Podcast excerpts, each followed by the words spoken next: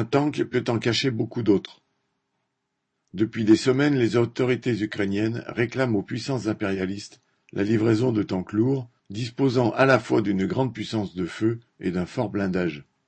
Le président ukrainien Zelensky affirme que ces tanks lui permettraient de résister à la grande offensive entre guillemets que le Kremlin préparerait pour le printemps. Toutes sortes de blindés figurent dans les impressionnantes livraisons d'armes des États-Unis, de la France, de l'Allemagne et de la Grande-Bretagne à l'Ukraine qu'elles soutiennent. Mais cela ne concerne que des véhicules blindés de l'avant, des chenillettes, des transports de troupes dotés d'un faible blindage. Ils sont ainsi plus rapides, plus mobiles, assurent les états-majors occidentaux, qui oublient entre guillemets leur autre caractéristique commune. Il s'agit de modèles anciens, tels les AMX que Paris vient de promettre à Kiev.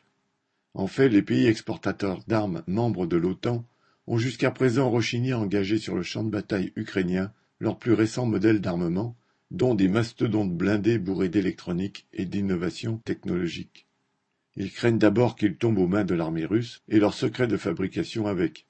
Ils craignent aussi que l'entrée en action de ces chars de combat Léopard 2 allemands, Leclerc français ou leurs homologues anglo-saxons n'entraîne une réplique d'ampleur de la part de la Russie.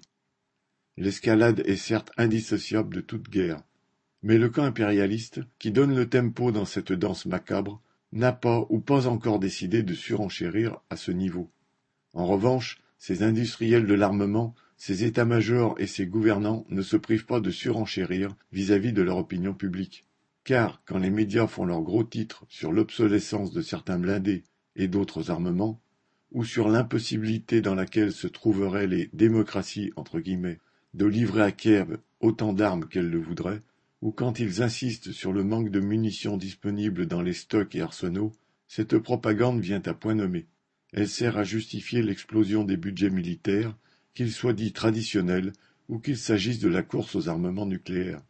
Ainsi, en France, les crédits pour les bombes et les missiles nucléaires de croisière vont passer de 3 milliards par an en 2023 à plus du double dès l'an prochain. Sans compter tout ce qui va aller à la construction de rafales chères à Dassault, de Charlour Leclerc et de canons mobiles César qui font des ravages en Ukraine et ici dans les dépenses publiques indispensables à la population. À l'heure de l'offensive militaro-budgétaire, l'État a alors beau jeu de prétendre qu'il n'a plus un sou pour les retraites, ni pour les hôpitaux, l'école publique, les transports, etc. P.L.